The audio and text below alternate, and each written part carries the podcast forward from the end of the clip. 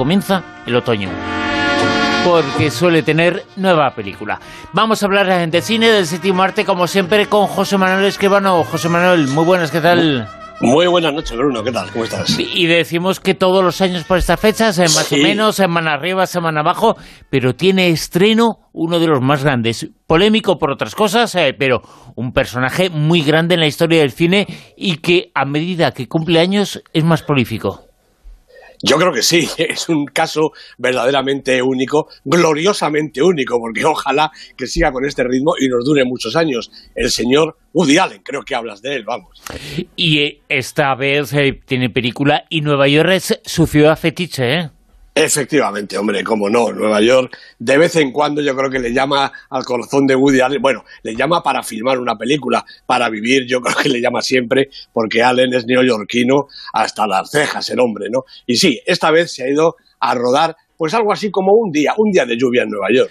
Pues este es el tráiler, un día lluvioso en Nueva York, un día como debe ser Nueva York. Ha tocado entrevistar a Roland Pollard. Oh, ¡Qué fuerte! ¡Es increíble! ¿Y es en el campus? es en Manhattan. Siempre hemos querido pasar allí un fin de especial. Lo sé, va a ser una pasada. Luego damos un paseo en un coche de caballos. Sí. Si no llueve. Es de lejos el director norteamericano más interesante. Dado que es tu primer encargo importante, ¿te doy un caramelito? ¿De qué? No puedo ir a comer. ¿Por qué no? Está atravesando una gran crisis artística. Es una exclusiva.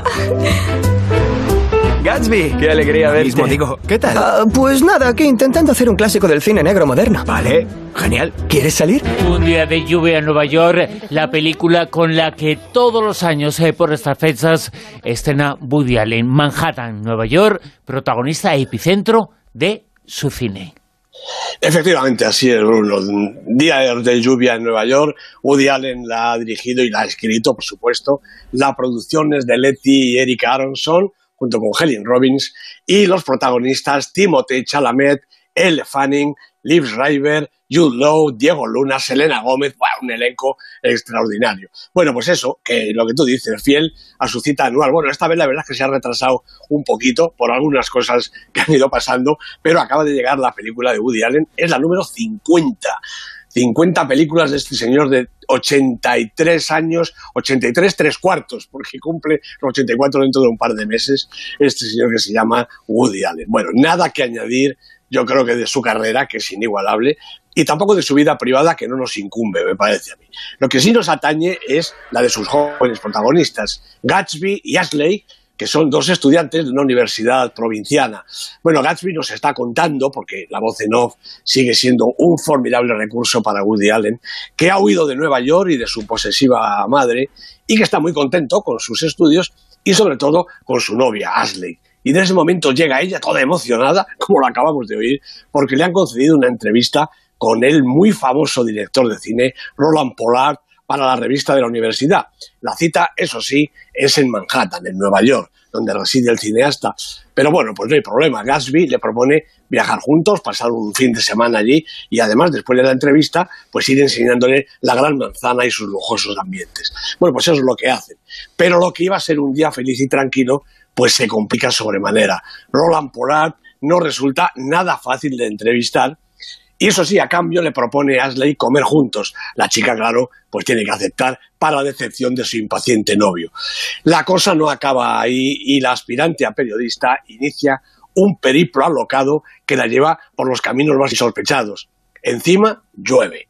Y Gatsby, desesperado, da tantos tumbos como ella para acabar muy a su pesar en la mansión de sus padres. Allí le espera, quizá, el momento más trascendente de su vida. Así que cuando los enamorados se reencuentran, pues puede que todo haya cambiado para ellos. Bueno, he oído decir a algún colega que esta es una obra menor. Sí, exactamente igual que el orfebre, el orfebre que crea una miniatura excelsa y rara, mucho más importante que la grosera bisutería que tanto abunda. Día de lluvia en Nueva York es una pieza de cámara, una comedia delicada, llena de humor y de verdad. Es asombroso presenciar, degustar más bien, una obra tan ligera y a la vez tan profunda, algo que solo está al alcance de auténticos creadores. Los protagonistas de la película, Ashley y Gatsby, deambulan por Nueva York, salen y entran, se ponen como una sopa, tienen encuentros inesperados y viven situaciones que serían casi trágicas si no fuera porque son tan cómicas. Y todo ello gobernado por un estilo, un ritmo, una atmósfera que lleva la firma de Allen en cada secuencia y en cada plano. El guion tan clásico que parece de película antigua, antigua y grande, insiste en las sentencias que ya conocemos de su autor, pero en boca de los personajes parecen otra vez nuevas. Timothée Chalamet es un Woody Allen redivivo, pero también Liz River, Jude Law, todos ellos y hasta las mismas El Fanning y Selena Gómez. Lo que dicen parece imposible y sin embargo nunca están fuera de lugar. Y para terminar, al festín para la inteligencia del espectador se une la colaboración de Vittorio Storaro con una maravillosa fotografía que acompaña tanto los estados de ánimo de los protagonistas como los de la propia Nueva York, románticamente dorada o amenazadoramente gris. Es un escenario encantado que transforma la realidad y cala al espectador. Al terminar la proyección, al salir de la sala, Bruno, yo estaba seguro de que en Madrid también estaba lloviendo millones y Rolly no está nada contento. ¿Le llamas Rolly? Sí. Día de lluvia en Nueva York, la nueva película, la nueva obra de Woody Allen. Sí, es algo excéntrico. ¿Rolly? Ay, me muero. Eres Francisco. Nueva York, Manhattan, el es el escenario, pero el autor es uno de los grandes en el mundo del cine. Siempre por estas fechas se tiene novedad. Woody Allen y ha descubierto, y en esta película también, eh, gente y actores y actrices que ya estaban ahí, pero les da un impulso definitivo a sus carreras. ¿eh? Efectivamente, bueno, llamar a, a Timothée Chalamet y a Elle Fanning, que son, y bueno, y no digamos Elena Gómez, que sale de la factoría Disney, poco menos que para encontrarse al ratito con el más grande de la pantalla, con Woody Allen. Les da efectivamente una oportunidad que la verdad es que ellos aprovechan. No es que Woody Allen sea ese director de actores eh, obsesivo que no les deja. No, no, no, no, no, no. Pero algo tiene, de tal manera los dirige, los coloca, que ellos solitos echan a rodar y hacen esas interpretaciones fabulosas, fastuosas. Elle Fanning realmente es una actriz, es una jovencita actriz que va a ser una estrellaza del firmamento de Hollywood, sin ninguna duda. Y más actualidad en el mundo del cine que vamos a contar ahora mismo actualidad hasta cierto punto, porque José Manuel, vuelve Matrix. Pues vuelve Matrix. Yo no sé, sé cómo efectivamente si esto es actualidad o no. Bueno, pues Lana Wachowski, que como se sabe es la mitad de los hermanos Wachowski, va a dirigir Matrix 4. Mm, repiten Keanu Reeves y Carrie Ann Moss, a los que se unirá Yaya Abdul Mateen, el, el, actor que hemos visto en Aquaman y en nosotros, con un guion que es de la propia Lana Wachowski, Alexander Hammond y David Mitchell y el rodaje va a comenzar a principios del año que viene, del 2020, es decir, dentro de un ratito. No se han filtrado más datos eh, del argumento, pero yo creo que no va a ser muy distinto a los anteriores, sobre todo considerando la rentabilidad de los tres primeros capítulos, los que dirigieron Lana y su hermano Andy Wachowski. El primero, Matrix, ganó cuatro Oscars, eh, montaje, sonido, efectos visuales y sonoros, y entre los tres han recaudado más de 1.600 millones de dólares. Eh, yo no sé, pero esto me huele a negocio simplemente de circomatógrafo. Y no es eh, la única película, la única saga que continúa, ¿no? No, y a mí, si te digo la verdad, esto casi me duele más, ¿no? Porque Mel Gibson planea dirigir una revisión de Grupo Salvaje, la enorme película de Sam Peckinpah de 1969.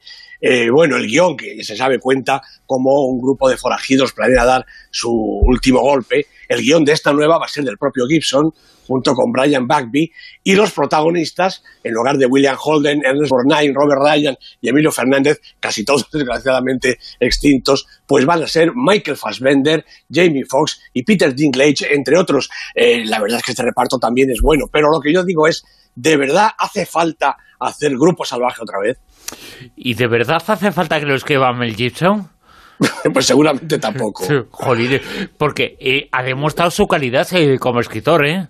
No, no, sí, pero sí, Mel Gibson es otro de, de, los grandísimos de la pantalla, o por lo menos sí, eso se un piensa poquito él. irregular, ¿eh? Sí, eso te digo, Sí. que, que eso se piensa él. Es actor, es también director, es guionista, lo hace todo. A mí me convence, sobre todo como actor, en algunos de sus papeles, claro. Y también un poco fundamentalista, ¿eh?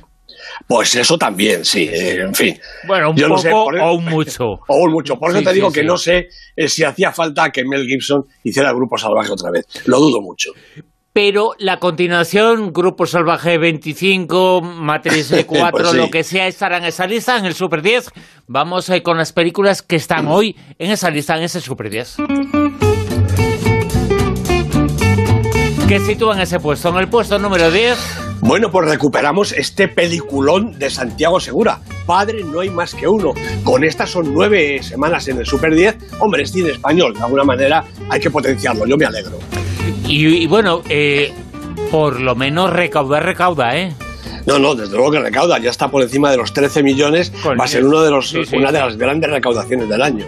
Puesto número 9, Pues un estreno en el Super 10, Amazing Grace, la película, el, el- el documental que hizo Sidney Pollack y como lo dejó sin terminar, pues lo ha acabado Alan Elliot. Todo ello para mayor gloria de una grandísima de la música soul, de la música gospel, Aretha Franklin. Realmente para los amantes de Aretha y de esta música, imprescindible. en el puesto número 8, Pues ha subido Toy Story 4, la película de Josh Cooley, una estupenda película de animación, 16 semanas en nuestra lista, nada menos. En el 7, Pues nada menos que 53 semanas lleva Cold War, ya lo hemos dicho todo de ella, va bajando poquito a poco, ya se nos va a ir de la lista, pero yo creo que ya no importa, Bruno. que poco ha aguantado, batido- ¿no? Y ya está bajando. Sí. Eso es, ha batido todos los récords, así es que Pavel Pavlikovsky, que me consta que ya se ha enterado de su éxito en el Super 10, tiene que estar muy contento. En el puesto, bueno, en el puesto número 7, semana 53. Ya ha pasado del sí. año, ¿eh?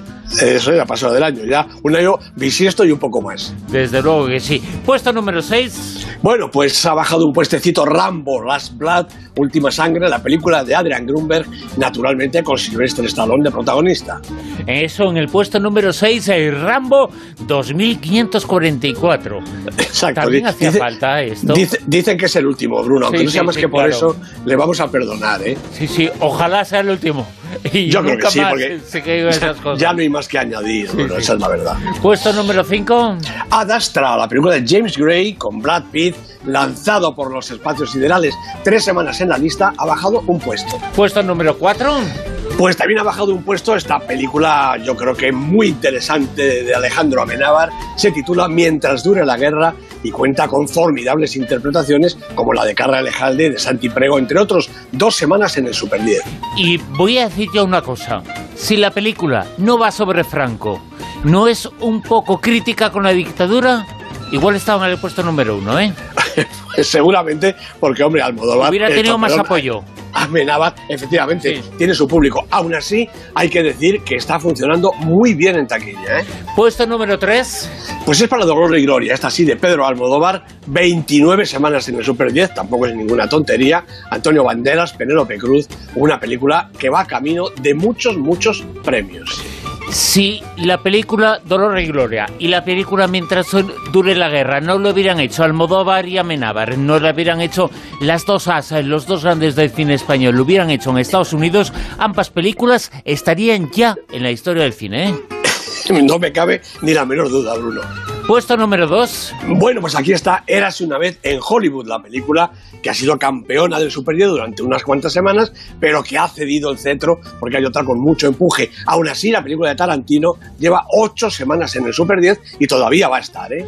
con lo que quiere decir que tenemos el nuevo número uno que es... Pues efectivamente es Joker, la película de Todd Phillips, la película sinceramente de la que habla todo el mundo. A unos les ha gustado muchísimo, a otros un poquito menos, pero realmente a todo el mundo le parece una película con absoluta personalidad. Todd Phillips es el director, como digo, Joaquín Phoenix, Robert De Niro los protagonistas, Joker número uno en el Super 10. Y es que muchas eh, personas eh, se tienen que enfrentar a un Joker todos los días. Y eso quizá, eh, pues eh, a los que no les gustan es que quieren ser como ese Joker, ¿eh? Pues efectivamente, porque desde luego si hay un Joker peligroso es el Joker interior de cada Claro, cual. claro. Y, a- y además eso es lo que cuenta la película precisamente. Exacto, exacto. Exacto, es una película que cuenta mucho sobre la personalidad oculta de las personas, eh, sobre Sí. esa cara B que todo el mundo tiene, que todo el mundo tiene a veces y que todo el mundo se enfrenta a veces a ese Joker en de alguien. Pero el problema es cuando se quiere ser como ese Joker de alguien. Pero bueno. Tienes toda la razón, Bruno. Na- nadie mejor que tú para hablar de caras B y efectivamente esta es la cara B de un protagonista especial.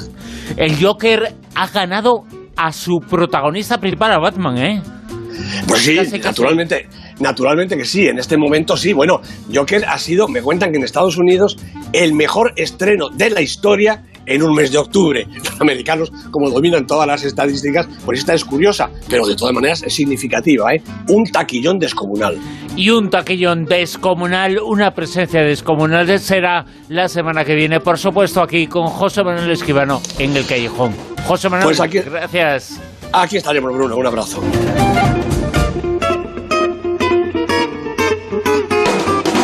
En Onda Cero, La Rosa de los Vientos.